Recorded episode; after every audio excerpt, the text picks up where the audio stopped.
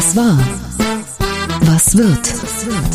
Bosbach und Rach, die Wochentester. Powered bei Redaktionsnetzwerk Deutschland und Kölner Stadtanzeiger. Und hier sind die Wochentester. Wolfgang Bosbach und Christian Rach. Herzlich willkommen, Christian Rach hier aus Hamburg. Und ein freundliches Hallo von Wolfgang Bosbach aus Bergisch Gladbach. Wenn es ein symbolisches Ereignis für die derzeitige Stimmung im Land brauchte, dann war es die Doppelpanne des Regierungsfliegers in Abu Dhabi. Zweimal musste der Airbus von Bundesaußenministerin Annalena Baerbock wegen eines Defektes umdrehen. Zweimal musste er tonnenweise Kerosin ablassen, um überhaupt landen zu können. Über einen echten, Achtung, Karlauer, Airbock spöttelte die mitgereiste Presse und eine australische Politikerin soll sogar gefragt haben, wie es ausgerechnet beim Regierungsflieger zu solchen Problemen kommen könnte. Die Deutschen seien doch für ihre Ingenieurskunst bekannt. Eine ganz besondere Standortbestimmung nehmen wir heute mit einem FDP-Politiker vor, der schon im Kabinett von Helmut Schmidt Bundesinnenminister war. Und der mit fast 91 Jahren in großer Sorge um unser Land ist. Was war, was wird heute mit diesen Themen und Gästen? Auf dem Prüfstand der Wochentester. Baerbock am Boden. Haben die Deutschen gerade ein Abo auf Blamage? Vertrauen auf dem Tiefpunkt. Wie wird der Staat wieder handlungsfähig? Blockade in der Ampelregierung stürzt Familienministerin Paus die Wirtschaft noch mehr in die Krise. Heute zu Gast bei den Wochentestern Gerhard Baum. Der ehemalige Bundesinnenminister warnt vor einem demokratiefeindlichen Klima im Land. Mit den Wochentestern spricht der FDP-Politiker über die Fehler der Ampelregierung und warum ihn der Aufstieg der AfD an üble Nazi-Zeiten erinnert. Auch zum aktuellen Streit zwischen Familienministerin Paus und Finanzminister Lindner nimmt Baum Stellung. Und auch heute wieder mit dabei unser Redaktionsleiter Jochen Maas, der sich immer dann zu Wort meldet, wenn wir ein klares Urteil abgeben sollen. Heute allerdings müssen wir ein paar klare Worte an ihn ausrichten, denn er wurde gestern ganze 50 Jahre jung. Und dazu wollen wir ihm natürlich gratulieren.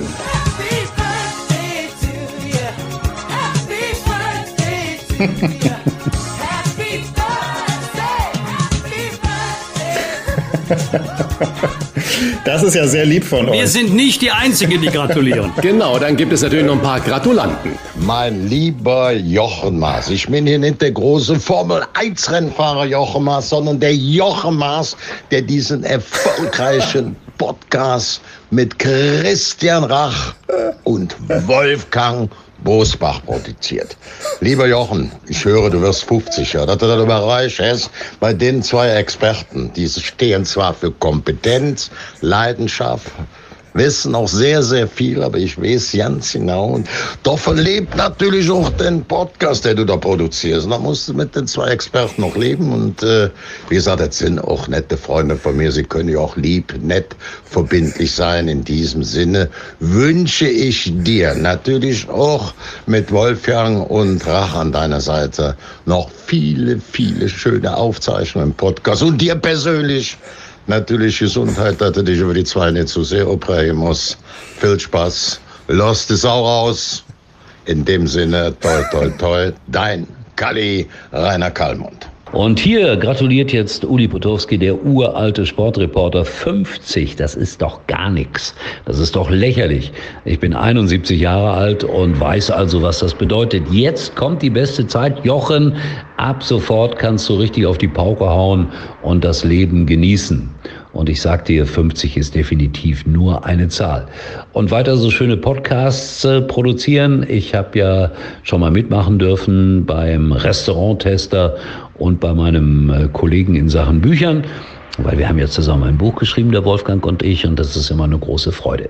Wie ich gehört habe, bist du Vater eines Sohnes, acht Jahre alt, der Fan vom 1. FC Köln ist. So, dann wollen wir das kurz nutzen. Das wird keine leichte Saison für den 1. FC Köln, das habt ihr in Osnabrück gesehen, aber keine Angst, Abstiegsgefahr wird es keine geben. Für den Achtjährigen demnächst mal eine Teufelskicker-CD hören, das bin nämlich ich, da bin ich der Fußballreporter. Dann freue ich mich immer, wenn die Kinder das hören oder eines meiner Kinderbücher kaufen. Jawohl, ich muss ja auch was verdienen. Also, alles Liebe zum Geburtstag und das fast in einem Atemzug mit Rainer Kallmund. Wer kann das schon von sich behaupten? Das ist aber schön. Das kann ich an der Stelle mal sagen. Das sind wirklich ganz tolle Kinderbücher. Das haben wir nämlich mit den Teufelskickern schon gelesen zu Hause mit dem Ferdinand. Das ist der Achtjährige von den beiden Söhnen. Und äh, ganz tolles Buch. Und dem habe ich immer erklärt, wer der Mann ist, der das Buch geschrieben hat. Dass das der tolle Sportreporter Uli Potowski ist. Und dass der natürlich bei uns im Podcast schon war, das fand der Ferdinand ganz besonders toll. Wurde nur noch getoppt von Purple Disco Machine. Aber ich glaube, damit können wir leben. Mhm. Und jetzt kannst du eben heute Abend natürlich dann erzählen, er hat mir sogar zum Geburtstag gratuliert. Ja, das werde ich ihm vor allen Dingen, werde ich ihm das vorspielen. Das ist ja toll. Da wird er stolz sein. Mensch. Klasse. Ganz, ganz lieben Dank zurück an Uli Potowski und an Rainer Kalmund und äh, natürlich an euch. Macht, macht viel Spaß mit euch, diesen Podcast. Mittlerweile schon ja fast drei Jahre zusammen zu machen. Das ist äh, ganz toll. Und wie ich noch kürzlich gehört habe von der neuen RTL-Chefin, früher war ja bei 49 Jahren Schluss und da fühlte man sich alt und gehörte nicht mehr zur Zielgruppe. Die 59 ist jetzt die neue Marke. Also habe ich noch ein bisschen Zeit. Wir werden das dann in zehn Jahren im Podcast wieder feiern. Ja. Absolut. Das machen wir. Genau. Richtig. Es ist ganz schwer, jetzt die Kurve zu kriegen und wieder zurück hier zur Tagesordnung zu kommen. Aber übers Kiffen kriegen wir das, glaube ich, schnell hin. Das soll nämlich unser Auftaktthema sein. Äh, erstmal äh, ganz lieben Dank an alle, die uns geschrieben haben. Vor allen Dingen auch Dankeschön an alle, die uns gehört haben. Nach unserer langen Sommerpause. Die Downloadzahlen sind durch die Decke gegangen. Wir wurden tatsächlich vermisst und wir hatten so viele Hörerinnen und Hörer wie sonst nie. Und äh, dafür ein ganz herzliches Dankeschön. Vor allen Dingen gab es ganz liebe Mails, die uns beschrieben haben, wo man uns hört, ob beim Bügeln, beim Joggen oder sonst wo. Das freut uns ganz besonders, vor allem dieser enge Kontakt zu unseren Hörerinnen und Hörern. Kommen wir nun zum ersten Thema. Ich habe es jetzt ein bisschen lustig gemacht, aber vielleicht ist das Thema doch ernsthafter, als man denkt. Mich würde nämlich euer Urteil zur in dieser Woche beschlossenen Teillegalisierung von Cannabis interessieren, denn über kaum ein Thema wird so emotional gestritten wie übers Kiffen. Etwa 4,5 Millionen Deutsche tun das jährlich. Zum Vergleich, damit man mal eine Größenordnung hat, knapp 8 Millionen Deutsche trinken Alkohol. Und äh, besonders beliebt ist der Cannabiskonsum bei jungen Menschen. Und jetzt gibt es eine Neuregelung. Wer 18 Jahre oder älter ist, darf künftig bis zu drei Pflanzen für den Eigenbedarf anbauen. Und bis zu 25 Gramm Cannabis darf man künftig dabei haben, ohne straffällig zu werden. Fakt ist aber trotz der Teillegalisierung, es ist und bleibt eine Droge. Auch Karl Lauterbach, unser Bundesgesundheitsminister, hat da immer wieder darauf hingewiesen und war jetzt gar nicht so glücklich mit dem Gesetz, hat es aber irgendwie trotzdem gestern vorgestellt. Da kommen wir jetzt gleich noch dazu. Weshalb Verkehrsminister Volker Wissing sogar eine Haschgrenze für Autofahrer einführen will, weil es halt eine Droge ist und man ja auch nicht weiß, was das mit den Menschen dann anschließend am Steuer macht. Das ist dann ungefähr vergleichbar mit der Promillegrenze. Kommen wir zur ersten Frage an euch diese Teillegalisierung von Cannabis. Ist das viel Rauch um nichts oder ist das ein Dammbruch? Für wie gefährlich haltet ihr dieses neue Gesetz? Alle Ärzte, alle Suchtmediziner warnen davor. Auch Lauterbach warnt davor. Ich weiß nicht, was für eine Lobbygesellschaft da hinten dran steckt, die so einen Druck oder Klientelpolitik, die da bedient wird, die so einen Druck da ausübt. Und mir ist da auch nur so ein Vergleich eingefallen. Man legalisiert Grasrauchen und äh, will Süßigkeitswerbung für Kinder verbieten. Also das muss man sich auch mal auf der Zunge zergehen lassen. Das ist schon heftig. Und 25 Gramm, äh, ich will jetzt gar nicht das, was die Polizeigewerkschaften und alle anderen sagen, wer soll überhaupt alles kontrollieren. Ich mache nur eine andere Rechnung auf 25 Gramm im Jahr, im Monat oder am Tag bei sich. Und wenn es am Tag ist, In zehn Tagen sind das 250 Gramm. Das ist also wie ein Paket Butter. Und das sind in 30 Tagen ein Dreiviertel Kilo reines äh, Gras. Das muss man sich auch mal vorstellen, was das ist. Und wenn man zu Hause, jeder darf äh, drei Pflanzen haben, wenn du einen Vier-Personen-Haushalt hast. Das heißt, es sind schon zwölf Pflanzen. Ich verstehe das Gesamte äh, nicht medizinisch. Ist da, glaube ich, von vielen, vielen Experten alles ähm, gesagt worden, wo dieser Druck herkommt. Und in vielen Ländern, in denen das legalisiert ist, sind die Auswüchse natürlich extrem gewesen. Und ich kenne keine Gutachten, das sagt, ja, das hatte nur positive Auswirkungen auf die Gesellschaft. Also mehr kann man dazu auch nicht sagen, weil eigentlich ist alles vorgestern gesagt worden und die Kommentare und die Rechten waren voll davon. Herr Bosbach, aus der Union gab es ja schon viel Kritik. Schließen Sie sich da an? Ja, das wurde ja zu meiner Zeit schon rauf und runter diskutiert und äh, ich kann die Kritik sehr, sehr gut äh, verstehen. Man erhofft sich ja von dieser sogenannten Entkriminalisierung eine Entlastung der Polizeiarbeit, der Staatsanwaltschaften und der Gerichte. Die wiederum sagen, genau das Gegenteil wird der Fall sein, weil der Kontrollaufwand sehr hoch ist. Christian hat ja gerade schon die Experten zitiert, die eine eher kritische Haltung einnehmen. Ich möchte das mal konkretisieren und ein Zitat vortragen der Deutschen Gesellschaft für Psychiatrie und Psychotherapie. Sie weist darauf hin, die Gesellschaft, dass die Hirnreifung erst mit etwa 20 abgeschlossen sei und ein früherer Cannabiskonsum etwa das Risiko für Psychosen erhöhen könne. Aus psychiatrischer und neurobiologischer Sicht sollte die Altersgrenze für den Zugang nach Ansicht des Verbands nicht unter 21 Jahren liegen. Tatsächlich sieht das Gesetz aber eine Freigabe schon ab 18 Jahren vor. Nun muss man sagen, eine gesetzgeberische Sensation ist das nicht. Etwa 30 Staaten auf der Welt sind diesen Weg äh, gegangen. Also mal vollständige Legalisierung, mal Teillegalisierung. Heißt aber umgekehrten Schluss, 170 Länder sind auf diese Idee noch nicht gekommen.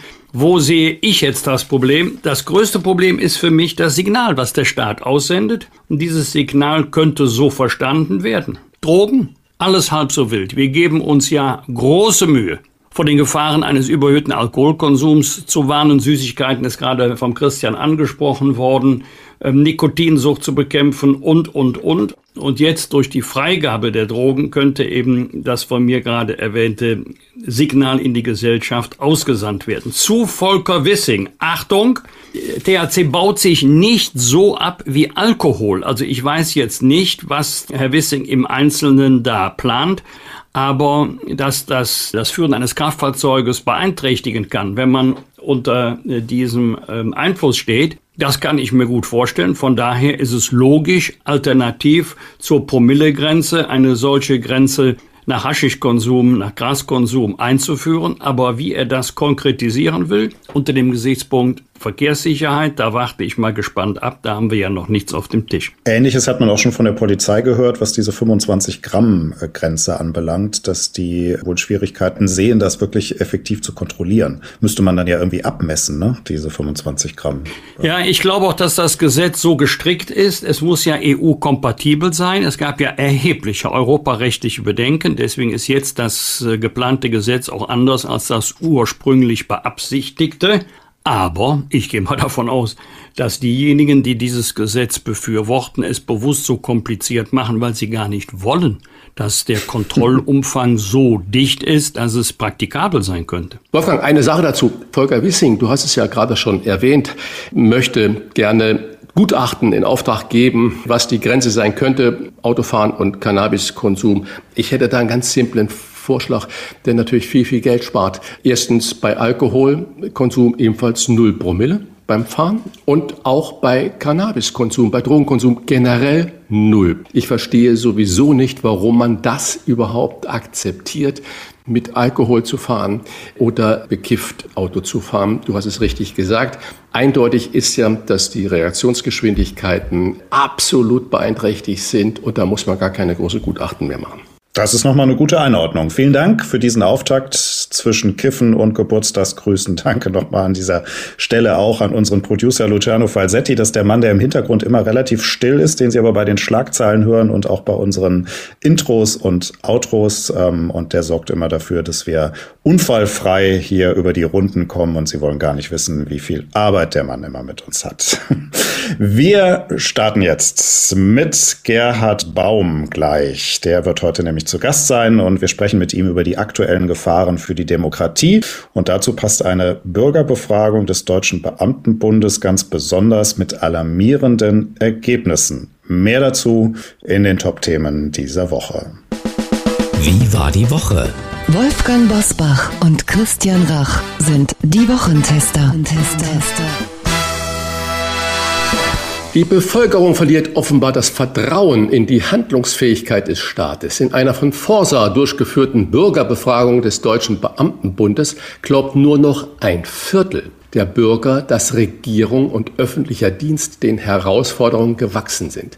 69 Prozent halten den Staat für überfordert. Das ist ein neuer Tiefpunkt. Wolfgang, 69 Prozent der Bürger halten den Staat für überfordert. Ich habe es gerade gesagt. Wie gewinnt der Staat dieses verloren gegangene Vertrauen denn zurück? Oder umgekehrt herum zuerst einmal, was ist denn passiert, dass das Vertrauen so in die Binsen gegangen ist. Immer mehr Bürgerinnen und Bürger haben das Gefühl, dass sich der Staat nicht mehr auf seine Kernaufgaben konzentriert und diese gut bewältigt, sondern dass durch die politischen Debatten der letzten Jahre immer mehr Themen in den Vordergrund gerückt sind, die Themen von Randgruppen sind. Ich nehme nur mal ein einziges Beispiel, um deutlich zu machen, warum die Menschen langsam, aber sicher an ihrem Staat verzweifeln. Routinemäßig sagt doch jede Regierung, ich bin weit davon entfernt, das nur an der Ampel festzumachen. Jede Regierung hat doch in den letzten Jahren gesagt, wir müssen beim Thema Digitalisierung äh, viel besser werden. Leute haben nicht das Gefühl, dass das passiert. Es sind oftmals die Alltagsprobleme, die nicht bewältigt werden. Ob das jetzt auf kommunaler Ebene ist, auf Landesebene, Thema Bildung, auch Zustand unserer Schulen, da wird man wieder sagen, Schulträger ist die Kommune. Und man findet immer weniger, die sagen, ich bin tatsächlich zuständig. Nimm mal den Bereich Bildung. Die einen werden sagen, Obersticht unter, da muss sich der Bund mehr drum kümmern. Der Bund wird sagen, das ist die Kernkompetenz der Länder. Die Länder werden sagen, ja, aber die Schulträger, das sind die Städte und Gemeinden oder bei vielen Berufsschulen die Kreise in unserem Land. Dafür sind wir jetzt wieder nicht zuständig. Also wenn irgendetwas gut läuft, findet man schnell jemand, der sagt, das habe ich gemacht. Wenn etwas nicht gut läuft, ist es sehr schwer, jemanden zu finden, der sagt, ja, stimmt, da liegen wir hinter den Erwartungen zurück. Das ist meine Kompetenz, das ist meine Aufgabe. Der bin ich aber nicht gerecht geworden. Da wird immer gerne auf die anderen gezeigt. Wir haben auch im internationalen Vergleich super lange Genehmigungsverfahren auf allen Ebenen. Das sind so die Alltagsprobleme. Mal für Private, zum Beispiel wenn sie bauen wollen, mal für Unternehmen. Wenn Sie Erweiterungen planen, neue Anlagen bauen wollen, das dauert alles in Deutschland unfassbar lange. Und äh, interessant wird, dass auch so meine politische Lebenserfahrung, wenn die Not groß ist, geht das immer ruckzuck. Nehmen wir mal die LNG-Terminals, an denen noch Altmaier als äh, Bundeswirtschaftsminister gescheitert ist. Als der Krieg Russlands gegen die Ukraine kam und die Energiekrise mit ihr, ging das ruckzuck mit den LNG-Terminals. Warum? Weil der Leidensdruck so hoch war. Das spüren doch die Menschen und sie hoffen, äh, dass der Staat sich wieder auf seine Kernaufgaben konzentriert und nicht darauf, es Kleinstgruppen in der Gesellschaft möglichst recht zu machen. Ich möchte das ergänzen. In Hamburg dauert es im Moment wochenlang, bis man ein Auto zulassen kann. Ich glaube, dass das solche Punkte sind, wie du es gerade richtig äh, erwähnt hast, die natürlich bei den Leuten Frust hat. Und ein bekannter, befreundeter Unternehmer hat ein Baugrundstück gekauft. Du hast es auch schon erwähnt. Vor vier Jahren hatte fertige Pläne da drin, 15 Wohnungen äh, für Familien bauen. Genehmigungsbescheid, jetzt die Tage gekommen, vier Jahre Bearbeitung. Inzwischen rechnet sich das ganze Modell für ihn natürlich nicht mehr, weil vor vier Jahren hatten wir andere Preise, andere Zinsen und so weiter und so fort. Und das erzeugt natürlich auch Frust. Und das ist mein Stichwort, Wolfgang, weil diese Befragung hat auch ergeben, dass das Staatsvertrauen mit 52 Prozent am stärksten, man höre und staune, bei den Anhängern der Grünen ist. Das verwundert natürlich mit dem Blick auf die grüne Protestvergangenheit. Wie sind denn aus den, ich sag mal in Anführungsstriche, Revoluzern, und so war es ja damals, als die Turnschuhe in Bundestag Einzug gehalten haben, wie sind denn aus diesen Revoluzern von einst heute so Staatsgläubige geworden? Was ist dein Eindruck? Zitat Hans-Christian Ströbele, grünen Legende, Gott hab ihn selig.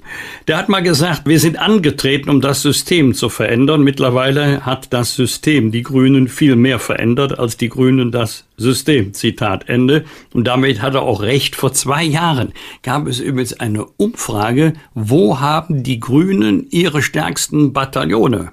Unter anderem bei den Mitarbeiterinnen und Mitarbeitern des öffentlichen Dienstes und im Beamtenapparat, da lagen sie vor zwei Jahren bei etwa 32 Prozent Zustimmung.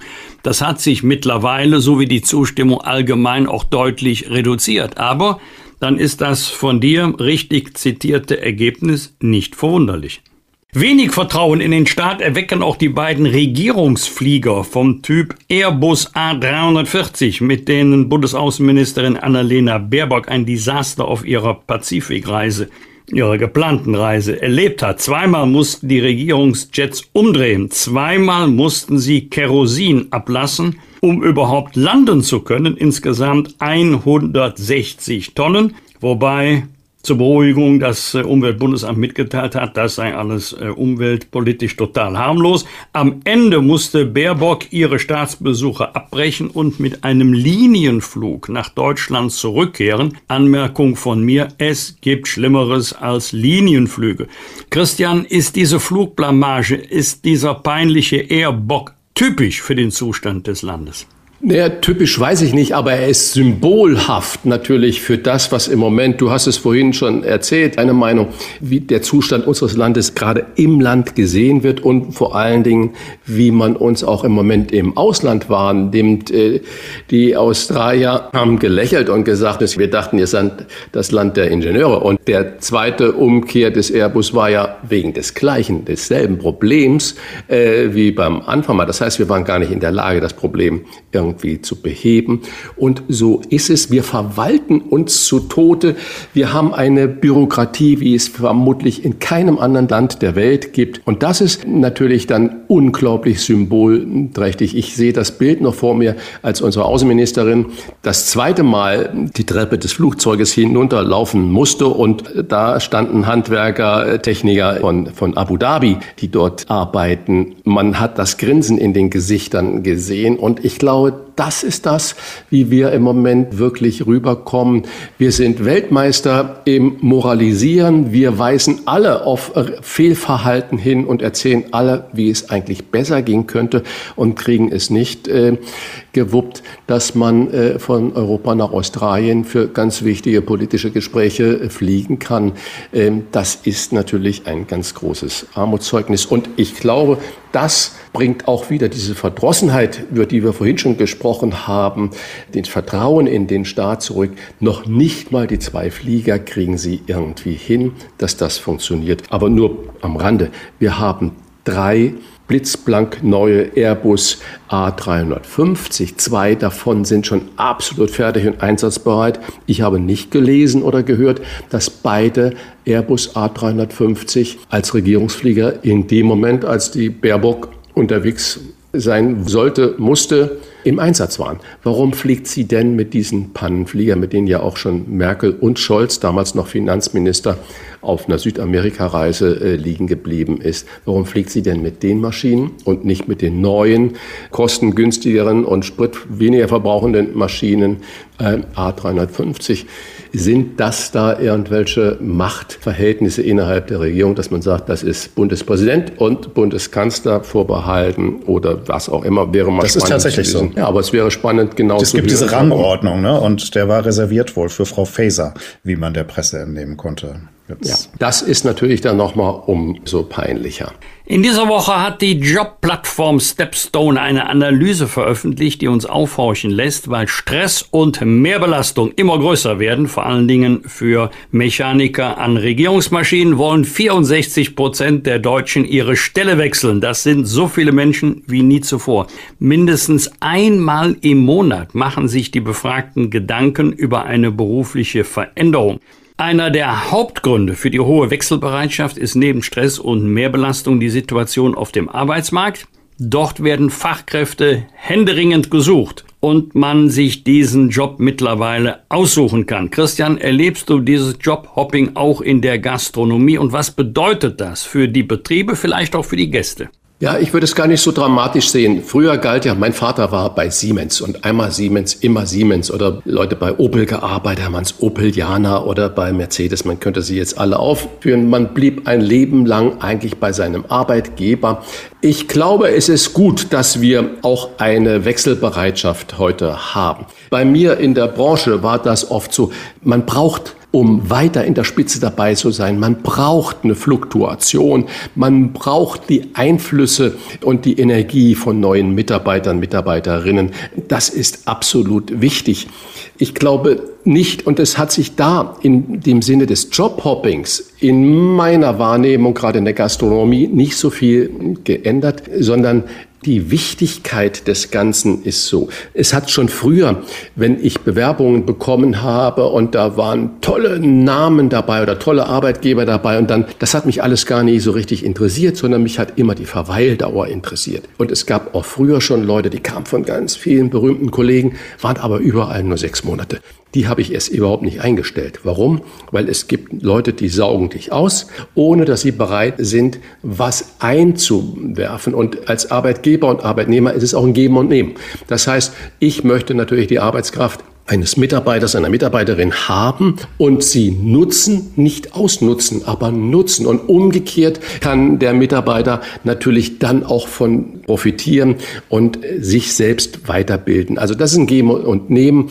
Und deswegen würde ich dieses nach neuem Streben gar nicht so negativ betrachten. Wenn das aber andere Gründe hat und nicht Fortbildungsgründe oder nicht auch berufliche Gründe, sondern wo man sagt, es ist Bequemlichkeit, dann ist es natürlich fatal.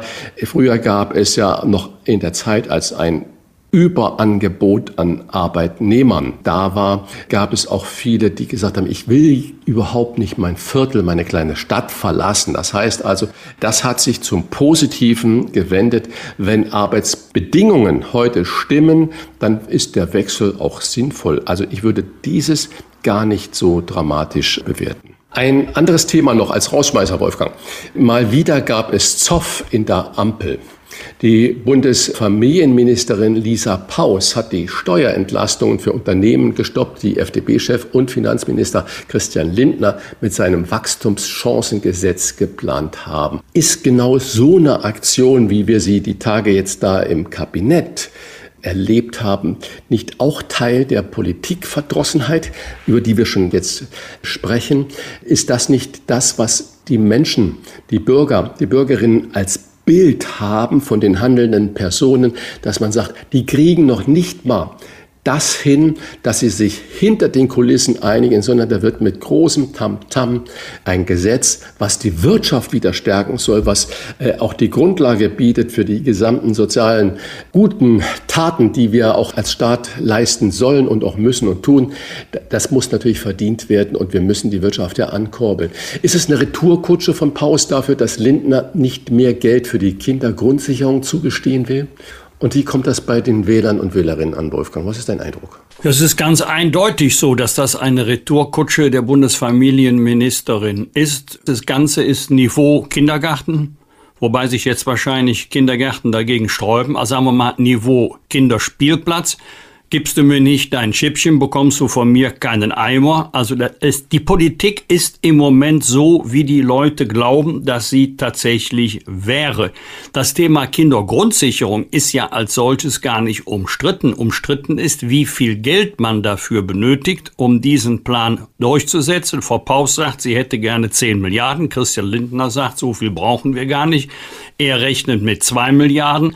Da es sich ja nicht um Gnadenakte handelt, die der Staat gewährt, sondern um Ansprüche, kostet es am Ende so viel, wie es kostet. Ob wir jetzt näher an den 10 Milliarden sind oder näher an den 2 Milliarden, das werden wir noch sehen. Das bleibt abzuwarten in der politischen Praxis. Deswegen verstehe ich diesen Streit überhaupt nicht.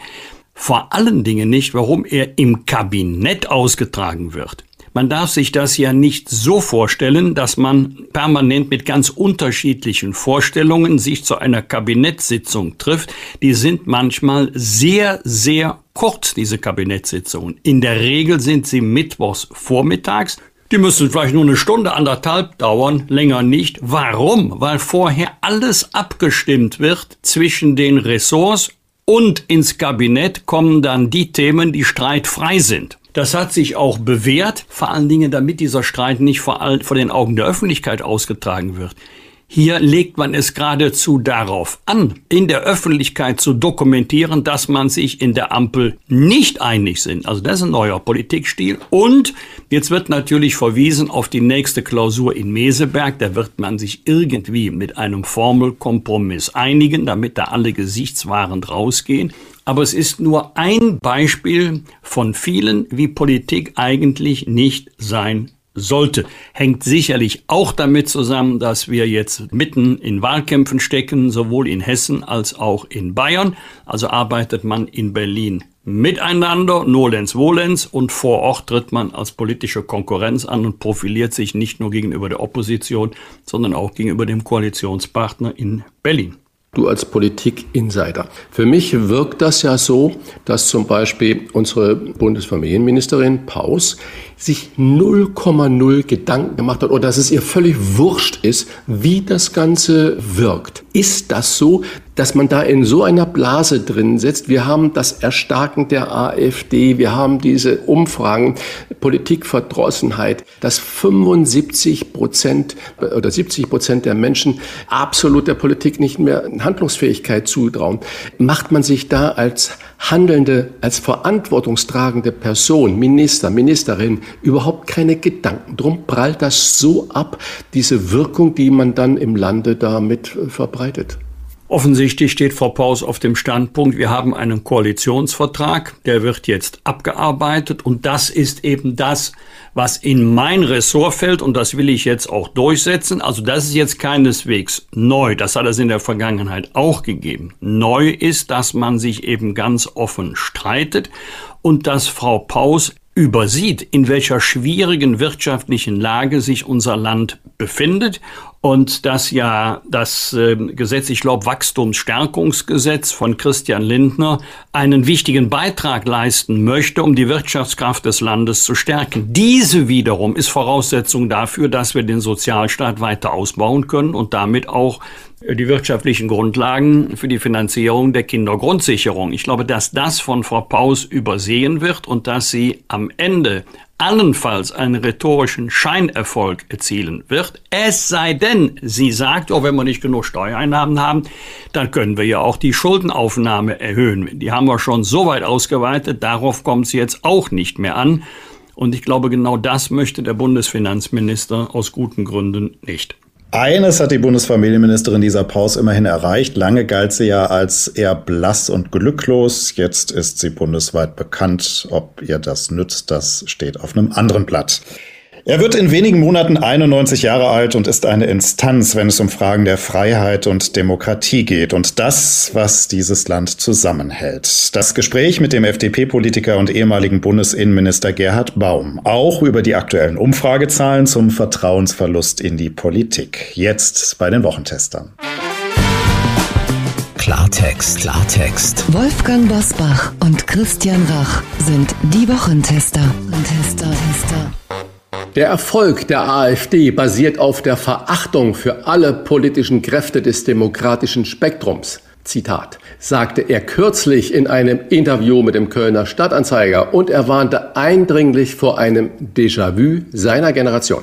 Wenn er seine Generation meint, dann müssen wir wirklich ganz weit zurückdenken, auch wenn man ihm das nicht anhört. Denn er war Bundesinnenminister von 1978 bis 1982 im Kabinett von Helmut Schmidt und er wird, man glaubt es kaum, Ende Oktober 91 Jahre alt. Wenn Freiheit und Demokratie bedroht sind, dann meldet er sich gerne und immer mit einer klaren Haltung zu Wort denn zurzeit sind seine Sorgen vor einer Rückkehr der Nazis in die Politik groß. Herzlich willkommen bei den Wochentestern, FDP, Politiker und Urgestein Gerhard Baum. Ja, auch von mir eine herzliche Begrüßung. Herr Baum, eine Bürgerbefragung des Deutschen Beamtenbundes hat aktuell ergeben, dass 69 Prozent der Befragten den Staat für überfordert halten. Nur noch rund ein Viertel sind der Auffassung, dass der Staat seine Aufgaben erfüllt. So viel Misstrauen in den Staat war nie. Was sind denn die Ursachen für dieses Misstrauen? Also es ist äh, ein unglaublicher Berg von Frust entstanden, stelle ich fest, auch in Reaktion auf meine Interviews. Also es hat sich so viel Frust ange, angestaut, dass äh, man ein, wirklich einen Schrecken bekommt. Die Situation ist natürlich außerordentlich komplex. Ich habe eine so eine solche globale Vertrauenskrise mit so vielen Ursachen in meinem Leben eigentlich noch nicht erlebt. Die Menschen sind unsicher und sie fühlen sich nicht aufgehoben in dem, was die Politiker tun. Ich meine hier alle Politiker. Und deshalb wächst diese Distanz, die Sie eben erwähnt haben.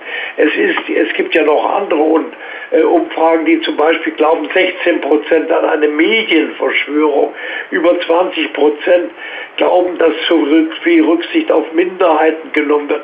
Also da staut sich etwas auf, befeuert durch das Internet, was höchst bedenklich ist und nähert eine Grundströmung, die schon länger da ist, nämlich eine rechtsextremistische äh, Haltung, die äh, nicht unbedingt nur AfD betrifft, sondern äh, Teile des Bürgertums, die sich radikalisiert haben. Ist eine der sicherlich vielen Ursachen auch, dass die Ampelregierung sich bei vielen Vorhaben ständig gegenseitig blockiert, Beispiel aus dieser Woche, obwohl die deutsche Wirtschaft im Sinkflug ist, blockiert die grüne Familienministerin Paus die Steuerentlastungen für Unternehmen, die FDP-Chef Finanzminister Christian Lindner plante. Paus lieferte Lindner sozusagen die Quittung für die von ihm nicht gewährten höheren Mittel zur Kindergrundsicherung. Schafft so etwas Vertrauen? Nein, das ist äh, hochgefährlich. In der von mir beschriebenen Situation muss eine Regierung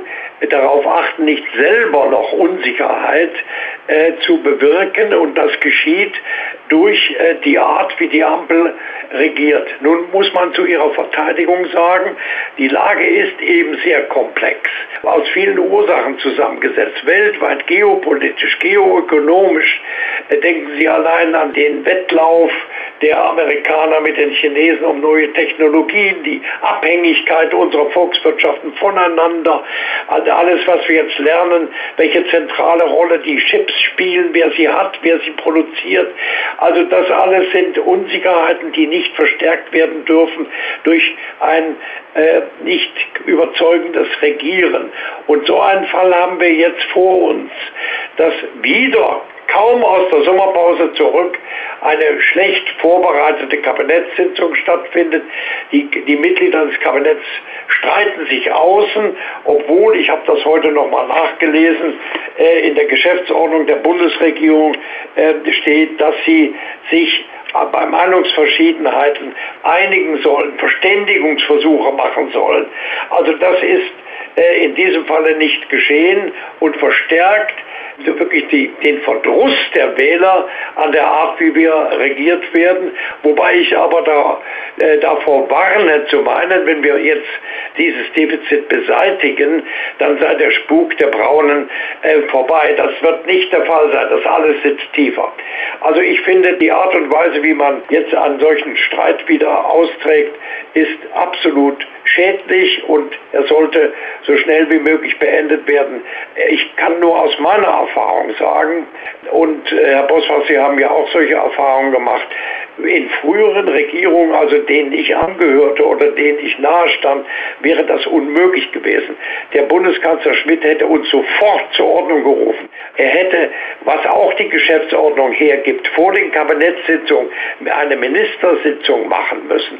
Also es hätte gar nicht zu dieser Situation kommen dürfen. Ein weiter so, wie die Ampel bisher regiert hat, darf es nicht gehen. Wenn wir das jetzt aber so ernst nehmen, was Sie da auch gerade gesagt haben und dann nochmal den Streit Lindner-Paus sehen, einmal pro Wirtschaft und das andere pro Sozialstaat, wird da irgendwas gegeneinander ausgespielt, was so gar nicht sein sollte? Wer hat da was nicht verstanden? Ich halte diese Wachstumsimpulse für absolut notwendig ähm, und ähm, äh, sie dürfen äh, nicht gegen ein, ein sozialpolitisches Vorhaben ausgespielt werden oder äh, diese Sache mit der Grundsicherung der Kinder ist ja schon x-mal diskutiert worden. Wir haben doch einen Bundeshaushalt, der dem Parlament jetzt vorgelegt worden ist. Da hätte das entschieden werden müssen. Und da hat man sich doch angesichts der Komplexität der überhaupt der Kinderförderung äh, geeinigt, das äh, jedenfalls so nicht zu machen. Und zwar mit einem deutlichen Hinweis des Bundeskanzlers an die zuständige Ministerin. Warum flammt das jetzt wieder auf? Ich kann nicht endgültig beurteilen, ob diese Art der Kinderförderung sinnvoll ist, aber das wird ja auch bestritten. Also da wird man sehr ernsthaft diskutieren müssen. Also das jetzt in, eine, in einen Gegensatz zu bringen zu der absolut notwendigen Wachstumsförderung, halte ich für ganz gefährlich. Die Wirtschaftskrise, der Ukraine-Krieg und der Aufstieg der AfD zählen zu den größten Sorgen der Deutschen. Noch vor dem Klimawandel, der erst auf Platz vier der großen Sorgen folgt, das hat eine repräsentative Umfrage der Bild ergeben. Gefühlt sprechen wir alle übers Klima, aber weniger über Wirtschaft. Täuscht der Eindruck? Äh, es ist so, dass angesichts äh, auch dieser dieser äh, wirklich äh, verstörenden Diskussion über das Heizgesetz. Nicht? Also ich sage mal, die ganze Welt gerät aus den Fugen und wir konzentrieren uns auf ein Heizgesetz, das schlecht gemacht war, aber doch äh, reparierbar war. Also äh, ich finde, wenn wir nicht aufpassen, wird das Ziel, kommt das Ziel Klima, Bekämpfung der Klimakatastrophe in, in eine Defensive, was ich bedauern würde. Aber, aber die Politiker müssen begreifen, dass sie bei den Herausforderungen, wie man der Klimakatastrophe begegnen kann, die ja auch ihren, ihnen Lasten bringt, die Menschen überzeugen und mitnehmen muss. Nicht wahr? Sonst gefährden wir diese, diese Zielsetzung und der, äh, die Menschen werden, werden äh, dieses Ziel nicht mehr so nachdrücklich vertreten wie bisher. Ich halte das für eine große Gefahr. Wir brauchen Wirtschaftswachstum auch und gerade um die Klimaziele umzusetzen, die ja dazu führen in unserer Gesellschaft, dass wir innovativ werden. Wir, die, diese ganze Klimadiskussion führt ja auch dazu, dass wir besser werden, dass wir konkurrenzfähiger werden und nicht nur äh, zur Reduzierung äh, von CO2. Übrigens wird bei der ganzen Diskussion vergessen, dass die Autos ja auch noch Stickoxide auspusten und dass wir Luftprobleme haben durch Reifenabtrieb und so weiter. Es wird nur Kohlendioxid gesehen. Wir müssen über das Auto diskutieren. Die AfD negiert ja völlig diese ganze Klimaproblematik, die Sie auch gerade angesprochen haben. Und trotzdem, ich bin nie ein Anhänger von Umfragen, aber trotzdem ist die AfD in Umfragen inzwischen die zweitstärkste Partei geworden. Sie liegt noch vor der SPD. Wie konnte es denn so weit kommen? Naja, das ist äh, also einmal ist es äh, eine Disposition vieler Menschen, überhaupt keine Scheu haben, Neonazis zu wählen oder ihnen Sympathie gegenüber zum Ausdruck zu bringen. Eigentlich müsste die Opposition, die CDU, CSU, diesen ganzen Verdruss bündeln. Aber sie gehört offenbar äh, in das Lager derjenigen, die verachtet werden. Also das ist äh, eine, eine, ganz merkwürdige Situation. Aber äh, ich, ich meine, dass äh, die eine Disposition da ist zum Rechtsextremismus und die Menschen sich nicht vor Augen führen, dass sie mit jeder Stimme oder jeder Sympathiebekundung für die AfD die Demokratie beschädigen und im Übrigen jetzt auch Europa. In unserem Grundgesetz steht in der Präambel, dass wir dem Frieden der Welt zu dienen haben in einem vereinten Europa.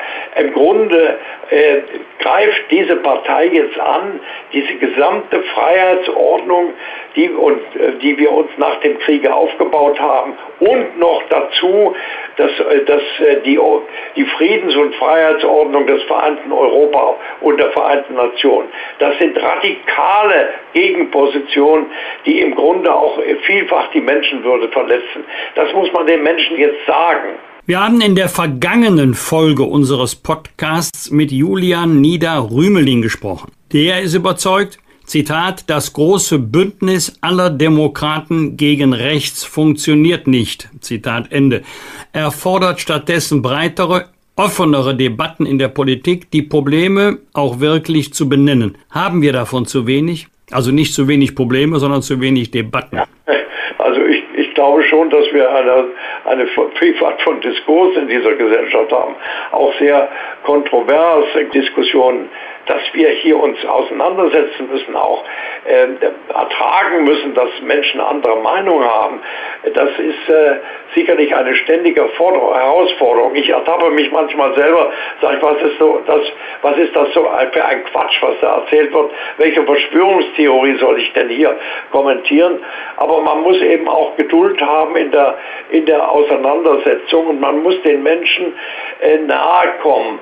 Wissen Sie, es, es, die Menschen sind ja nicht nur rational unterwegs, sondern sie haben Gefühle, sie haben Angst, Unsicherheit, Angst vor der Zukunft. Wo ist das Zukunftskonzept? Ich würde mir wünschen, dass man, dass man also eine, eine gewisse Solidarität aller demokratischen Parteien jetzt aufbringt, um bestimmte Fragen gemeinsam zu lösen. Also äh, dass der ernsthafte Wille, äh, den Menschen nahezubringen, wir sind fähig und bereit, alle miteinander äh, diese Krise oder diese Krisen äh, zu bewältigen. Und das, ich bin fest überzeugt, dass wir das könnten. Wir müssen es nur tun. Sie haben gerade schon die CDU und CSU ähm, erwähnt als die Partei, die sich da vielleicht zu sehr wegduckt, um Positionen gegen die AfD zu beziehen und die, und die anderen Parteien überlassen das der CDU, CSU. In den vergangenen Wochen gab es ja auch immer wieder Aufregungen über Aussagen von Friedrich Schmerz, der, ich zitiere, vor kleinen Paschas gewarnt hat oder gesagt hat, dass in Kommunalparlamenten nach Wegen gesucht werden müsse, wie man gemeinsam die Stadt, das Land und den Landkreis gestaltet, auch wenn in Thüringen ein Landrat oder in Sachsen-Anhalt ein Bürgermeister von der AfD gewählt worden sei. Was ist denn da dran falsch? an diesen März-Aussagen. Was soll man denn machen, wenn der Bürgermeister von der AfD ist und der sagt, wir wollen das Schwimmbad sanieren? Stimmt man dann dagegen, obwohl das Schwimmbad saniert werden muss? Wissen Sie, es ist eine, äh, wenn Sie mal die Weimarer Republik sich vorstellen jetzt, äh, da gab es ja ähnliche Proteststimmungen, die dann dazu geführt haben, dass 1930 die Nazis eine überwältigende Mehrheit bekommen haben. Hier, wir haben in Weimar Parteien gehabt, die nicht im demokratischen Konsens waren, die Nazis und auch andere. Ähm, aber jetzt haben wir in, in der Geschichte der Bundesrepublik das eigentlich nie gehabt. Eine Partei mit solcher Beständigkeit überall sich verankert hat. Übrigens 10 Prozent waren ja schon besorgniserregend. Und das, das bedeutet also, dass wir hier eine, eine besondere, einer besonderen Gefährdung ausgesetzt sind die nicht so ohne weiteres beherrscht werden kann. Also wir sind in einer Situation, wie, wie ich sie in dieser, in dieser äh, drängenden Demokratiegefährdung, also drohenden Demokratiegefährdung noch nicht erlebt habe. Und das muss eben klar werden, das muss sichtbar werden. Die AfD hat ja jede Scham abgelegt. Und wenn jetzt jemand wie der Merz sagt, wir öffnen die Tür einen kleinen Spalt, dann holt er eine Partei, die außerhalb des Konsenses steht, äh, gedanklich jedenfalls ein Stückchen wieder in den Konsens hinein, wo sie nicht hingehört. Das hätte ich an seiner Stelle nicht gemacht. Die CDU, CSU muss übrigens jetzt mal wirklich deutlich machen, wofür sie steht. Hat der Erfolg der AfD seine Wurzeln möglicherweise in einer Debattenkultur, die zu sensibel und damit auch ein Stück ideologisch geworden ist, so nach dem Motto, es kommt gar nicht darauf an, was man sagt, sondern was man aus dem Gesagten machen kann? Ja, die Debattenkultur, äh, Herr Bosbach, ist natürlich total verändert worden durch das Internet. Äh, wir haben gespaltene Öffentlichkeiten, zersplitterte Öffentlichkeiten. Wir haben im, im, Internet haben wir Diskussionsräume, die sich abschotten gegen andere und gar keinen Widerspruch mehr lassen, äh, zulassen. Das heißt, der, das Internet verarmt den Diskurs, den wir brauchen. Wir brauchen eine nationale Verständigungsgemeinschaft und die geht verloren, wenn sich kleine Gruppierungen untereinander verständigen und nicht mehr das Ganze sehen. Also äh, ansonsten meine ich, wir sind ein Land mit großer Breite der Meinungsvielfalt und Meinungsfreiheit. Nehmen Sie mal allein, allein die, diese Pluralität der meinungsbildenden Presse in unserem Lande. Das ist, das ist ohne Beispiel in anderen Ländern Europas, in anderen Demokratien. Also hier zu klagen, halte ich nicht für gerechtfertigt. Ich muss in dem Zusammenhang nochmal den Philosophen Professor Julia Niederrümelin zitieren, mit dem wir letzte Woche gesprochen haben. Die Tatsache, dass die demokratischen Parteien an Vertrauen verlieren, führt zu einer gefährlichen Verschiebung.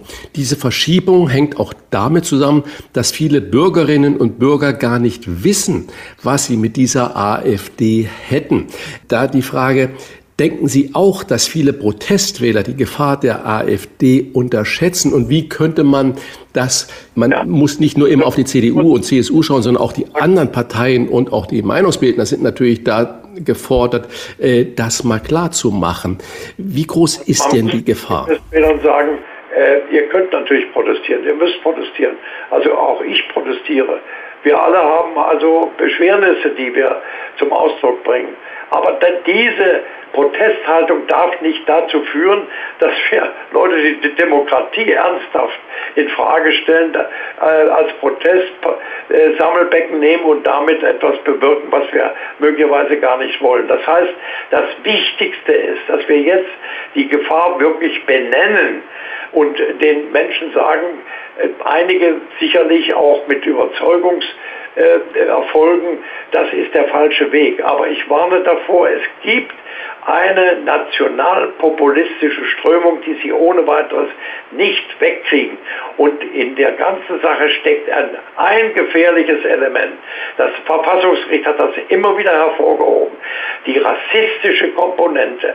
Und das muss uns hindern, in Deutschland zu sagen, in anderen Staaten gibt es ja auch rechtsextreme Parteien, aber wir in Deutschland haben einen Rechtsextremismus zu verantworten, einen, äh, eine rassistische Ideologie, die zu einem Massenmord geführt hat.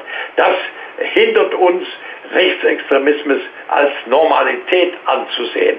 Dieser Meinung bin ich nachdrücklich. Glauben Sie als politischer, vor allen Dingen aber auch als juristischer Experte, dass ein Antrag auf Verbot der AfD in Karlsruhe Erfolg hätte? Das ist nicht ausgeschlossen. In dem NPD-Urteil steht genau das drin, was ich eben gesagt habe, dass diese rassistische äh, Ausgrenzung ganzer Bevölkerungsteile deren Menschenwürde verletzt. Also wer nicht von hier ist, ja sozusagen, der wird ausgegrenzt und das ist absolut verfassungswidrig und äh, ist ein Verstoß eben gegen Artikel 1. Ich will das nicht ausschließen, das muss man prüfen. Ich würde das im Moment aber nicht bewegen. Im Grunde müssten wir zunächst alles tun, um politisch äh, zu agieren und nicht äh, Karlsruhe zu Hilfe rufen. Das kann man und wird man auf Dauer nicht ausschließen können, aber das ist wirklich das letzte Mittel. Karlsruhe ist ja die eine Seite und die andere Seite sind ja so Kommentare, wie viele sagen, nicht so viel über die AfD reden. Wer die AfD ständig als Bedrohung brandmarkt, treibt ihr noch mehr Wähler zu und so weiter und so fort. Das ist ja so die Sprache, die man so oft hört. Was empfehlen Sie denn? Wie geht man denn in der Öffentlichkeit mit dem gesprochenen Wort oder in dem geschriebenen Wort mit der AfD um? Man muss darüber reden. Wissen Sie, wenn jemand krank ist und sagt, na, ich möchte aber über meinen Leberkrebs überhaupt nicht mehr reden. Es ist, äh, äh, ich, offenbar geht auch der Bundeskanzler davon aus, dass er durch eine, äh, durch eine klare, wenn er Klartext redet, diese Leute aufwertet. Aber die sind da. Was soll denn eigentlich noch passieren? Glaubt man denn durch Schweigen, durch Verharmlosung die Sache äh, mildern zu können, das ist ein vollkommenes Fehlurteil. Und man, man erinnere sich bitte nochmal an Weimar. Da hatten Teile des Bürgertums sogar dem Ermächtigungsgesetz zugestimmt. Sie glaubten, das wird nicht so schlimm. Äh, wir sind natürlich nicht in Weimar, wir sind in einer gefestigten Demokratie, aber ich warne davor, einfach zu sagen, das geht wieder weg, wenn wir nicht darüber reden. Vollkommen falsch. Ist es nur die Aufgabe der Union, die AfD wieder kleiner zu schrumpfen, oder ist es auch die Aufgabe der anderen Parteien? Und was raten Sie Ihrer Partei? Also es ist die Aufgabe aller Bürger, äh, vor allen Dingen Herr Bosbach der Funktionseliten. Nicht? Also die Leute, die in dieser Gesellschaft was zu sagen haben, sind ja nicht nur Parteien. Ich weiß, noch, ich weiß nicht, welchen Einfluss noch die, die Kirchen überhaupt noch haben. Aber es gibt ja in dieser Gesellschaft meinungsbildende ähm, Elemente, Einzelpersonen, Organisationen. Es sind nicht nur die Parteien. Also von meiner Partei erwarte ich, dass sie sich in der in der Tradition, in der ich sie sehe, also in der Tradition einer Freiheitspartei, in der Tradition der Paulskirche 1848, besonders nachdrücklich auch hier jetzt äh, für die Demokratie einsetzt. Äh, an ihrer Grundüberzeugung habe ich keinen Zweifel, aber sie könnte etwas lauter werden. Wir haben vorhin schon mal Helmut Schmidt als Bundeskanzler erwähnt, dass, als wir über Paus- und Lindner-Streit äh, gesprochen haben und wo Sie gesagt haben, das hätte es damals nicht gegeben. Der Schmidt hätte gesagt, ihr einigt euch jetzt vorher, ihr macht das auf Ministerebene, weil das gehört nicht öffentlich in den Streit. Das heißt, Schmidt zeigte Führung. Muss Olaf Scholz nicht endlich auch Führung zeigen oder führt er schon zu lange weit geräuschloser diese Politik und wollen die Leute nicht mal ein starkes Wort von ihm hören? Ja, also das ist natürlich leicht gesagt und ich wünsche mir auch ab und zu eine, eine stärkere Führung. Also zum Beispiel das Debakel im Kabinett hätte nie passieren dürfen. Aber man muss natürlich sehen, wir haben zum ersten Mal eine Koalition von drei Parteien. Und äh, sie sind ihren Zielen voneinander zum Teil sehr entfernt. Wir haben eine Kombination von drei Strömungen eigentlich unserer Gesellschaft, die sich im Kabinett wiederfinden. Also das, ich vereinfache das mal, das Soziale, das Ökologische und das Liberale. Dass das sehr schwer ist und dass jeder versucht, seine Position zu behaupten, das äh, muss ich dem Bundeskanzler auch attestieren, dass er es da viel schwerer hat als seine Vorgänger. Aber nachdem man nun aus der Sommerpause gekommen ist und das alles nachwirkt, was vor, davor stattgefunden hat, und jetzt einfach so weiterzumachen, das geht nicht. Wie ursächlich ist die Abstiegsangst vieler Menschen für die Proteststimmung im Land? Wird das Gefühl oder das tatsächliche Erleben von Wohlstandsverlust bis weit hinein in die Mittelschicht politisch unterschätzt? Ja, also äh, die, die Abstiegsängste, also die Ängste ist, sind den Deutschen sowieso nicht fremd, nicht? German Angst heißt es ja. Die Angelsachsen gucken da etwas äh, äh kritisch auf uns. Also diese Abstiegsängste sind da und man, das erfordert eben, dass man den Menschen sagt, wo geht eigentlich die Reise hin? Einen Gesamtzusammenhang herzustellen, eine, eine Perspektive. Wissen Sie, man arbeitet an verschiedenen Baustellen des Hauses, sagt aber nicht, wie das Haus insgesamt aussehen soll, wie wir in fünf oder zehn Jahren miteinander leben werden, was die großen Herausforderungen der Demografie beispielsweise bedeuten, dass Erwerbstätige wegfallen äh, durch Geburtenarmut und dass wir im Jahr 400, mindestens 400.000 neue Arbeitskräfte von außen brauchen, müssen wir den Menschen erklären. Man muss ihnen sagen, hier gibt es eine Perspektive. Wir, haben, wir haben ein Ziel. Wir haben auch Hoffnung, dass wir bestimmte Dinge regeln können. Und, und dazu brauchen wir eure Unterstützung. Wir brauchen eure, äh, auch einen Lebensmut die, die Zukunft zu gestalten, die wird ja nicht nur im Bundestag gestaltet, die gestaltet jeder für sich selber. Nicht wahr? Die Menschen spüren, es ist etwas anders geworden. Der Ukraine-Krieg kommt noch dazu, nicht wahr? Der, der, der also das, das ganze Völkerrecht zum Banken gebracht hat, aber vieles mehr. Und man muss, man muss den Menschen eine Motivation geben, mitzumachen und auch zu verstehen und auch zu verstehen, dass wir uns nicht mehr länger in einer bequemen Normalität einrichten. Das ist vorbei. Aber Herr Baum, viele Menschen haben das Gefühl, es wird sich unglaublich intensiv, auch mit sehr viel Geld, um die ganzen Minderheiten gekümmert. Wir haben ein wunderbares, viele sagen, überbordendes Sozialsystem. Und jetzt die Frage, kümmern wir uns denn zu wenig um die hart arbeitende Mitte. Ihr verstorbener Ex-Parteichef Guido Westerwelle hat ja dies schon Mitte 2010 noch im Blick, als er anlässlich der Hartz-IV-Debatte damals sagte, geistigen Sozialismus, den geistigen Sozialismus hat er im Land kritisiert und Olaf Scholz war ja damals ebenfalls im Kabinett äh, über ihn her und bezeichnete Westerwells Aussagen, ich zitiere, als irre.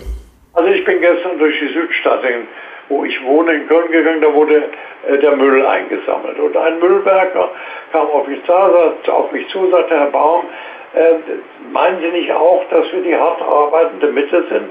Also diese Ausgrenzung, es gibt auch eine hart arbeitende, wenn man schon in Schichten redet, Unterschicht. Also ich spreche alle hart arbeitenden Menschen an und nicht nur irgendwie eine, eine Schicht. Das, das ist ein falscher Zungenschlag, den würde ich vermeiden. Und diese, dieses Vorurteil, hier leben Leute auf unsere Kosten, nämlich die Asylbewerber das, oder andere, die, die Ukrainer, das ist natürlich äh, absolutes Brand, Brandbeschleuniger für die AfD. Das muss man alles versachlichen. Warum haben wir denn dieses Problem mit den Einwanderern, mit den Migranten, mit den Flüchtlingen. Was passiert da? Was können wir dagegen tun? Alles sehr, sehr schwierig. Populistische Lösungen gibt es hier nicht. Hier gibt es ganz schwierige Situationen. Wie kriegen wir Leute in die Heimatländer zurück, wenn sie ihre Pässe verbrannt haben? Und alles Mögliche ist da zu bedenken dass hier Leute Schmarotzen auf unsere Kosten nehmen. Das mag im Einzelfall sein. Übrigens tun das auch Deutsche, nicht wahr? Deutsche, die hier äh, angestammt leben. Ich wehre mich gegen dieses Vorurteil. Es ist zu billig. Nicht auch diese äh, im Winter, nicht wahr? Die Überlegung, warum sollen wir denn für die Ukraine frieren? Nicht wahr? Eine unglaubliche Äußerung von Herrn Kubicki auch noch. Also äh, wir haben bestimmte soziale Verpflichtungen. Man soll mir jetzt mal sagen, welche Soziallasten eigentlich abgebaut werden sollen. Nicht wahr? Das ist, gucken Sie sich mal an, wie die Einkommensverhältnisse bei den Langzeitarbeitslosen sind. Nicht wahr? Das ist alles schwierig. Kostet Geld und kostet Mitgefühl. Man muss Mitgefühl aufbringen. Man muss sich da um den Nächsten kümmern. Das sind ja alles Gebote, die unsere Gesellschaft zusammenhalten. Eine soziale Marktwirtschaft war, da, war das Ethos von Ludwig Erhard. Keine Raubtierkapitalismus, eine soziale Marktwirtschaft. Wir hatten zu Beginn des Interviews über die jüngste, äh, doch schiefgelaufene Kabinettssitzung gesprochen, die Auseinandersetzung zwischen dem Bundesfinanz- und der Familienministerin. Das war kein Meisterstück. Ich zitiere Sie jetzt mal sinngemäß. Leute, gutes Regieren geht anders. Jetzt schließen wir mal dieses Gespräch und machen eine Kurve. Glauben Sie, dass die Koalition, die Ampel in Berlin wieder die Kurve bekommt. Wir sind ja gerade erst oder schon, je nach Betrachtung, in der Mitte der Wahlperiode. Na gut, äh, Herr Bosbach, ich hoffe, ich weiß es nicht genau. Wir wissen alle, es gibt keine Alternative. Wie soll sie denn aussehen? Es wird kein Bundespräsident unter diesen Umständen Neuwahlen ausschreiben. Er wird davon ausgehen, und das ist auch die Verfassung, rauft euch zusammen und ihr müsst ein überzeugenderes Bild bitten und die Probleme lösen und da habt ihr sehr, sehr viel zu tun. Also ich hoffe, Herr Bosbach, ich bin nicht sicher. Wir bedanken uns für diese Standortbestimmung in schwierigen, in stürmischen Zeiten. Er ist da immer ein Fels der Orientierung in der politischen Brandung. Wir bedanken uns bei Gerhard Baum. Danke mich auch. Rauf und runter. Wolfgang Bosbach und Christian Rach sind die Wochentester. Wochentester. Wir geben Ihnen an dieser Stelle unsere ganz persönliche Bewertung ab über das, was wir in dieser Woche gut oder schlecht fanden. Daumen hoch oder Daumen runter, klare Urteile sind gefragt. Wolfgang, was gab es für dich in dieser Woche, bei dem du sagst, da geht mein Daumen hoch oder da geht der Daumen runter? Fangen wir mit dem Positiven an. Daumen hoch, 80. Geburtstag von Robert De Niro am vergangenen Donnerstag. Ich sehe seinem Spiel so gerne zu, erinnere mich noch an Streifen wie Taxi Driver, der Pate Teil 2, da hat er den jungen Vito Corleone gespielt. Es war einmal in Amerika. Für mich einer der besten Polizeifilme, Heat. Oder, da kam er mal komisch daher, in reine Nervensache. Also ich glaube, wir werden ihn noch sehr, sehr oft sehen. Und er ist sicherlich einer der profiliertesten Darsteller.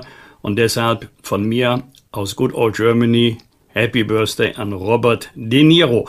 Daumen hoch auch äh, für den ähm, Gesundheitsminister des Landes Nordrhein-Westfalen, auch wenn er jetzt keinen fertigen Gesetzentwurf vorgelegt hat, aber dass er das thematisiert hat, ist richtig, nämlich Pflege Vollversicherung. Wir haben zurzeit in Nordrhein-Westfalen, nur in Baden-Württemberg ist der Betrag noch höher und hängt ja von verschiedenen Pflegestufen ab eine durchschnittliche Zuzahlung im Monat von bis zu 2587 Euro in stationären Pflegeeinrichtungen. Liebe Leute, wer soll das bezahlen? Und ähm, am Ende muss dann der Staat eintreten. Wir haben ja für die Generationen darunter 100.000 Einkommensgrenze pro Jahr. Aber das sind ja Beträge, wo die Betroffenen bei dieser hohen Zuzahlung am Ende des Monats jedenfalls die meisten nur noch ein Taschengeld haben werden und dann ja, dann kann man dem Enkel vielleicht noch eine Tafel Schokolade zustecken, aber mehr auch nicht und das ist ein bitteres Ergebnis am Ende eines arbeitsreichen und erlebnisreichen Lebens. Die jetzige Pflegeversicherung deckt ja nur einen Teil ab Darüber muss man einmal diskutieren. Pflegevollversicherung, wenn ja, unter welchen äh, Bedingungen. Aber dass er das Thema überhaupt einmal aufgerufen hat, ist schon deshalb wichtig, weil die Zahl der zu Pflegenden immer weiter zunehmen wird und die Zahl der Pflegenden, die zu Hause in der Regel ja ihre Angehörigen pflegen, abnehmen wird. Das heißt, ähm, die Notwendigkeit der Inanspruchnahme von professionellen Pflegeeinrichtungen wird in den nächsten Jahren immer weiter steigen und damit auch das Thema Finanzierung eine neue Bedeutung bekommen. In Rheinland-Pfalz haben, wenn ich das richtig im Kopf habe, insgesamt fünf Kliniken der, des Deutschen Roten Kreuzes Insolvenz beantragt in Eigenregie, weil die Kosten deutlich über den Einnahmen liegen. Deswegen sind diese Krankenhäuser jetzt wirtschaftlich in Gefahr, nicht etwa, weil sie nicht die notwendigen medizinischen Leistungen in der notwendigen Qualität erbringen können. Ja, liebe Leute, von nix kütt nix. Wenn die Energiekosten so stark steigen und Krankenhäuser gehören ja nicht zu den energieintensiven Betrieben, die im internationalen Wettbewerb stehen und von einem Industriestrompreis profitieren könnten, wenn er denn mal käme, wie soll das eigentlich weitergehen? Äh, wir wollen, dass äh, die professionelle Pflege besser bezahlt wird, auch um den Pflegeberuf attraktiver zu machen. Das kostet nicht nur in Pflegeeinrichtungen, auch für das Pflegepersonal in Krankenhäusern. Energiekosten habe ich gerade schon erwähnt. Also das ist ein generelles Problem, aber die Problematik DRK-Häuser in Rheinland-Pfalz wirft jetzt schlaglichtartig ähm, noch einmal das Interesse auf dieses Thema. Und äh, Karl Lauterbach plante die große Krankenhausreform. Da wird er an dem Thema permanente Kostensteigerungen nicht vorbeikommen. Und zum Schluss auch nochmal runter. Liebe Leute, was ist denn los in unserem Land? Bei dem Spiel Pokal, DFB-Pokal, Hallischer FC gegen Kräuter Fürth wurde ein Spieler aus Fürth, Julian Green, rassistisch beleidigt und als Zitat Affe beschimpft. Daraufhin hat der Trainer, also sein Trainer, der Trainer aus Fürth, Alexander Zorniger, in der anschließenden Pressekonferenz gesagt, ich kann mir einfach nicht vorstellen, dass wir, egal wo, ob in Fürth, Nürnberg oder Rostock, tatsächlich noch in einer Zeit leben, wo irgendeiner denkt, er sei mehr wert als ein anderer. Wenn wir das nicht machen, dann kriegt das braune Gesocks, das auch noch im Bundestag sitzt, immer mehr Oberwasser. Das darf nicht passieren. Zitat Ende. Eigentlich müsste sich doch mittlerweile herumgesprochen haben, dass man Menschen nicht nach Hautfarbe, Religion oder Staatsangehörigkeit beurteilen sollte, sondern nach ihrem Verhalten, nach ihrem Charakter, nach ihrem Auftreten. Lasst uns endlich damit aufhören, Menschen nach Kriterien zu beurteilen, wie Hautfarbe oder Religion und ich finde es gut, dass ein Trainer so klare Worte findet, denn der Sport selber sagt ja immer, oder Fußball sagt ja immer, es ist mehr als 1 zu 0. Ja, richtig, wenn der Fußball auch für Werte steht, dann muss man diese Werte auch verteidigen, wenn sie verletzt werden. Christian, was hat dich gefreut oder geärgert? Ja, du hast gerade über Fußball gesprochen. Äh, gefreut hat mich 75.000 äh, Zuschauer Zuschauerinnen in Australien bei der WM-Halbfinale Australien gegen England. Das ist ein Ausrufezeichen und das war ein rasantes Spiel. Die Australier haben ja bekanntlich verloren mit 3 zu 1. Aber das sind natürlich Werbungen für den Fußball, auch für den Frauenfußball. Daumen hoch zweimal und im Zuge dessen schrecken mich Meldungen auf, ähm, dass da äh, Saudi-Arabien jetzt im Moment unglaublich aufrüstet. Der äh, Neymar, brasilianische äh, Fußballstar von Paris Saint-Germain, wechselt nach Saudi-Arabien für viele, viele Millionen, also zu Ronaldo. Vor ein paar Tagen die Meldung, Roberto Mangini, Nationaltrainer, Nationalcoach von Italien, wechselt für sage und schreibe wohl 120 Millionen Euro ebenfalls nach Saudi-Arabien. Aber er sagt, das hat gar nichts mit dem Geld zu tun, sondern ich habe mich mit dem Verbandspräsidenten nicht gut verstanden. Oh, liebe Leute, was passiert da mit dem Fußball bei uns? Und äh, da geht mir das Herz bei diesem wunderbaren Frauenfußball auf. Und da hoffe ich, dass auch unsere deutsche Spielerinnen und die Nationaltrainerin Voss Tecklenburg zugeschaut haben. Das ist moderner Fußball, das ist Werbung für den Fußball, was die dort unten gerade liefern. Ganz ähm, großes Kino. Großes Kino auch wieder bei der Deutschen Bahn. Äh, ein IC ist in Hamburg weitergefahren, losgefahren. Kurz nach dem Hauptbahnhof blieb er vor den Toren der Stadt liegen wegen technischem Defekt. Und man höre und staune. Es hat sagenhafte vier Stunden gedauert, bis die Passagiere aus dem Zug gelassen wurde. Vier Stunden und zwar an der Stadtgrenze von Hamburg, nicht irgendwo in der Walachei, wo keine Möglichkeit oder irgendwas besteht, an der Stadtgrenze zu Hamburg vier Stunden.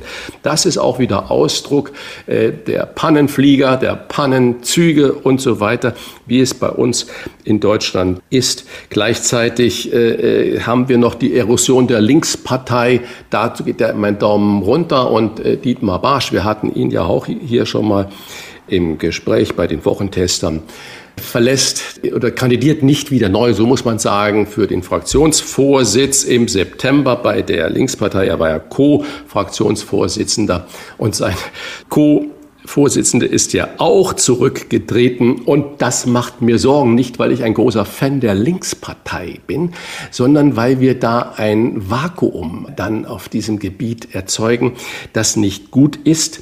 Und es gibt ja Untersuchungen, die belegen, dass viele dann äh, enttäuschte Linkswähler zur AfD wechseln. Und ich weiß nicht, was da in der Partei los ist, aber eine Linke, die auch klare Vorstellungen für den Staat hat, die auch mal eine Bremse irgendwo oder den Finger mal in der Wunde legen, die erachte ich für sinnvoll, für richtig. Und äh, dass die sich jetzt da so auflösen und sehr wahrscheinlich dann auch ihren Fraktionsstatus verlieren, wenn da die Leute nicht mehr dabei sind. Das ist sehr, sehr bedenklich auch in der heutigen äh, Situation. Ich sage nochmal Staatsverdrossenheit. Eine andere Zahl hat mich aufgeschreckt. Das Bundeskriminalamt hat mitgeteilt, dass durch Cyberangriffe auf die Firmen in Deutschland etwa 200 Milliarden Euro Schaden entstehen. Im Jahr. 200 Milliarden Schaden im Jahr. Das ist natürlich mehr als bedenklich. Das lähmt die Wirtschaft und ich verstehe aber auch viele Unternehmen nicht, dass sie nicht so ihre Cybersicherheit so gestalten, dass es höchstmöglich unwahrscheinlich ist, dass sie gekapert werden können und dass sie ihre Mitarbeiter nicht so schulen, dass man nicht irgendwie auf Phishing-Mails oder auf ähm, Mails drückt, die dann das ganze System infiltrieren. Das ist also ganz klar Daumen runter. Daumen hoch, äh, Luisa Neubauer. Äh, ich war eigentlich zeitlang auch äh, ein bisschen genervt von ihrer Omnipräsenz, aber sie hat mal deutlich die Klimakleber wenn ich sie so bezeichnen darf, kritisiert und sagt, das ist schädlich für unsere ganze Bewegung. Da muss ich ihr äh, nahtlos zustimmen. Ich war wirklich sehr begeistert von Fridays for Future, weil sie ein großes Bewusstsein in der Bevölkerung geschaffen haben und äh, ohne dass sie die Leute sehr genervt haben, aber mit unglaublich viel positiv besetzten Zustimmungswerten haben. Und wenn die Leute an den Stammtischen zu Hause oder in den Familien ähm, darüber diskutieren, dass wir handeln müssen alle, dann ist es die beste Waffe, als die Leute zu nerven.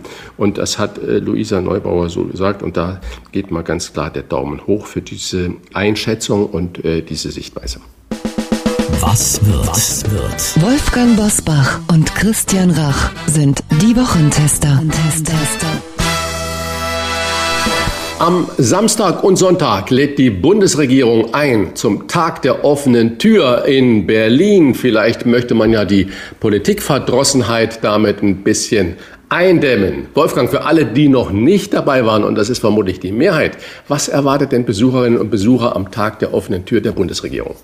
Ja, zunächst einmal ein Blick hinter die Kulissen der sogenannten Macht, aber das ist alles deutlich unspektakulärer, als man sich das vorstellt. Vielleicht gibt es in dem einen oder anderen Ministerium eine Überraschung. Vielleicht lässt ja Christian Lindner den Tresor des Finanzministeriums mal offen. Da dürfte ohnehin nichts mehr drin sein. Dann natürlich viel Lob, viel Eigenlob für die Regierung. Das war schon immer so aber auch persönliche Begegnungen mit Ministerinnen und Ministern.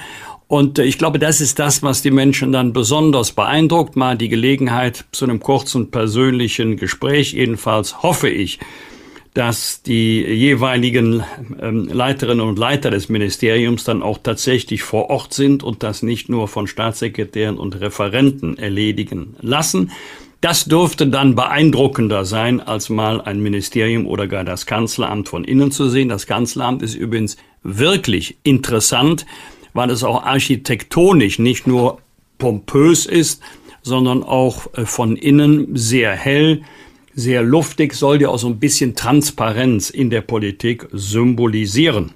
Am 20. August 2018, vor fünf Jahren, es war damals ein Montag, hat die Schülerin Greta Thunberg in der schwedischen Hauptstadt Stockholm damit begonnen, für das Klima zu streiken. Christian, es überrascht, dass das gerade mal erst fünf Jahre her ist.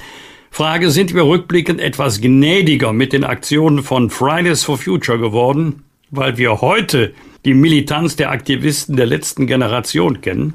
Ja, ich war immer gnädig mit diesen Aktionen von Fridays for Future, ähm, dass man seine Meinung kundtut in Demonstrationen und dass man diese Sorgen ernst nimmt, das ist ein Grundrecht, das ist ein verbrieftes Grundrecht äh, und das ist gut so, dass man ähm, das gemacht hat. Ich bin da, ich habe es vorhin schon erwähnt, ähm, auch von Luisa Neubauer, jetzt mal positiv überrascht, dass sie Fridays for Future als Hauptaktivistin auch mal Position gegen die letzte Generation und gegen das, was die letzte Generation damit erreicht, bezogen hat, weil Fridays for Future war kontrovers, aber bei vielen Menschen doch positiv besetzt, weil man gesehen hat, dass Zehntausende oder auch sogar Hunderttausende auf die Straßen gehen, die sich ernsthaft Sorgen um unsere Zukunft machen.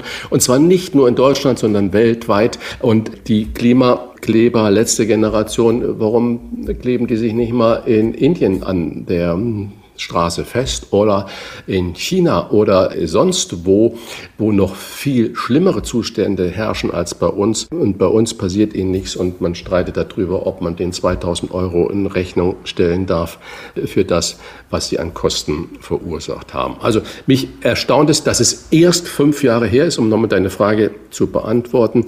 Wenn du mich jetzt gefragt hättest, ich hätte gesagt, bestimmt vor sieben Jahren oder sowas. Aber fünf Jahre voller Aktivismus, gut, wie die Tendenz heute ist mit der letzten Generation, hat überhaupt nicht meine Zustimmung, sondern eher das, was Fridays for Future gemacht hat. Am Sonntag findet in Köln der zweite Ukraine-Tag statt ein Festival für ukrainische Kunst und Kultur. Als Reaktion darauf hat sich ein pro-russischer Autokorso durch die Innenstadt mit etwa 200 Autos angekündigt. Wolfgang, der Russland-Ukraine-Konflikt oder Krieg auf deutschen Straßen, macht dir das Angst oder bleibst du da gelassen? Eine Angst macht mir das nicht, aber es ist immer wieder schwierig, wenn zwei ganz konkrete Haltungen und Meinungen aufeinander prallen, nicht nur in Form einer verbalen Auseinandersetzung. Das ist in einer pluralen Gesellschaft die Regel, das ist ja keine Sensation, sondern wenn diese Konflikte auf den Straßen ausgetragen werden. Ich möchte sowieso nicht, ganz generell, dass Konflikte, die ihre Ursachen in anderen Ländern haben, auf deutschen Straßen und Plätzen vielleicht sogar mit Gewalt ausgetragen werden. In Deutschland kann man für fast alles und gegen alles demonstrieren, aber bitte gewaltfrei mit Worten und nicht anders. Zwei Nachrichten aus der Medienwelt. Der Journalist und Naturschützer Dirk Steffens erhält am Montag vom Hamburger Kultursenator Carsten Broster das Bundesverdienstkreuz. Herzlichen Glückwunsch von uns beiden und Markus Lanz kommt am Dienstag um 22.45 Uhr zurück aus der Sommerpause. Christian, mit welchem ersten Thema rechnest du? Ganz kurz zu Dirk Steffens. Ein wunderbarer Wissenschaftsjournalist, der sich für nichts zu schade ist im Einsatz zur Aufklärung und uns auch die Welt gezeigt und erklärt hat und zu Recht mit diesem Verdienstkreuz ausgezeichnet ist. Und ich finde es schade, dass er zum Beispiel nicht mehr bei Terra X im ZDF zu sehen ist, ähm, weil das war seine Bühne. Diese Sendung hat er groß gemacht und äh, so, ich sage herzlichen Glückwunsch, lieber Dirk, äh, wirklich verdient. Und bei Markus Lanz, ich glaube, wenn ich jetzt Redaktion wäre, ich würde diese Pannenflieger wenn nicht jetzt was Tagesaktuelles passiert, diese Pannenflieger, diese Symbolik, die da hinten dran steckt, Annalena Baerbock zweimal in Dubai landen und dann abbrechen müssen.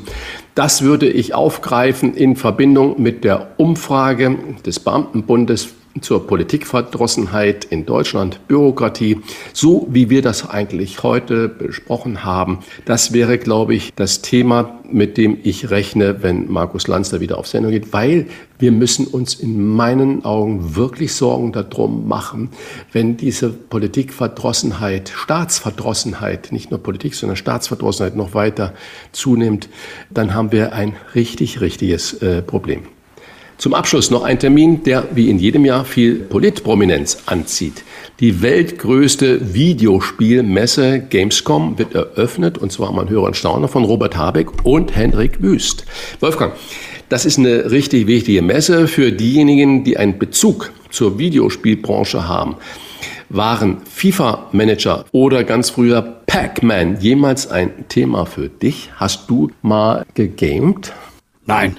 Ich komme aus der analogen Welt und ich möchte auch nicht so tun, als ob ich mich in dieser Welt gut auskennen würde. Aber ich weiß natürlich, dass diese Branche eine enorme wirtschaftliche Bedeutung hat und dass für viele, sehr viele, vor allen Dingen junge Menschen, ähm, das, was du gerade äh, zitiert hast, FIFA-Manager, Flugsimulator und so weiter, ein wichtiger Teil ihrer Freizeitbeschäftigung ist, für einige sogar zum Beruf geworden. Das gilt für die wachsende Branche E-Sports, aber es ist eben nicht meine Welt. Christian, ist es deine? Auch nicht. Ich bin da äh, wie du. Ich habe, glaube ich, noch nie, also aktiv selber mal an einem Videospiel teilgenommen. Ein Freund von mir hat einen Formel 1 Simulator. Und da habe ich mir mal so eine Brille aufgezogen und bin da gefahren, aber nach der dritten Runde wurde mir schlecht. das war's wirklich äh, nicht mein Ding. Bosbach und Rach.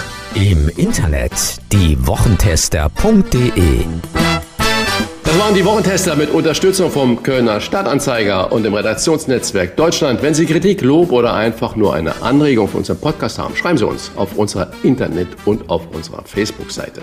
Fragen gerne per Mail an kontakt@diewochentester.de und wenn Sie uns auf einer der Podcast-Plattformen abonnieren und liken, freuen wir uns ganz besonders. Danke für Ihre Zeit und fürs Zuhören. Alles Gute bis zur kommenden Folge. Danke für Ihre Zeit. Was war? Was wird? Wolfgang Bosbach und Christian Rach sind die Wochentester. Ein maßgenau Podcast. Powered bei Redaktionsnetzwerk Deutschland und Kölner Stadtanzeiger.